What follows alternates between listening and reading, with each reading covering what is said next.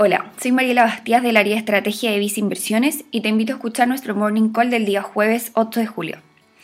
En lo que va de esta semana, hemos visto como la tasa de interés del Tesoro de 10 años en Estados Unidos ha caído desde niveles de 1,42% correspondiente al cierre del viernes hasta niveles de 1,25%, nivel en el cual se encuentra esta mañana, entregando un retorno positivo al estar expuesto a este instrumento. Lo anterior también ha tenido efectos en las diferentes categorías de renta fija internacional, las que en su mayoría registran retornos positivos en lo que va del mes de julio. Pero ¿por qué se ha comenzado a dar este movimiento en las tasas de interés de Estados Unidos?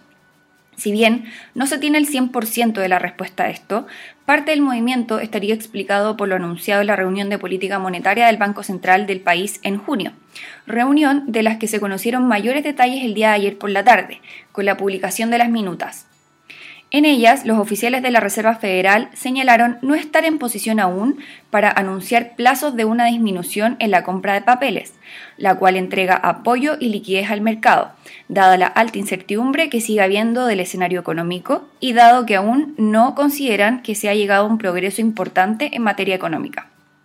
De todas formas, sí mencionaron querer tener un plan en caso de ser necesario comenzar a retirar estímulos, ya que algunos de los miembros sí esperan que las condiciones necesarias para retirar estímulos se podrían dar antes de lo estimado.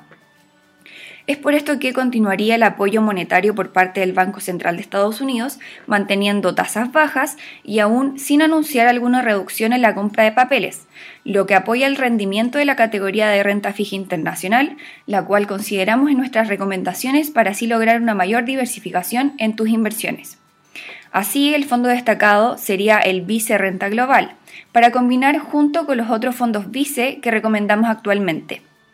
Finalmente, si quieres saber más sobre nuestras recomendaciones, te invitamos a visitar nuestra página web viceinversiones.cl o contactando directamente a tu ejecutivo de inversión.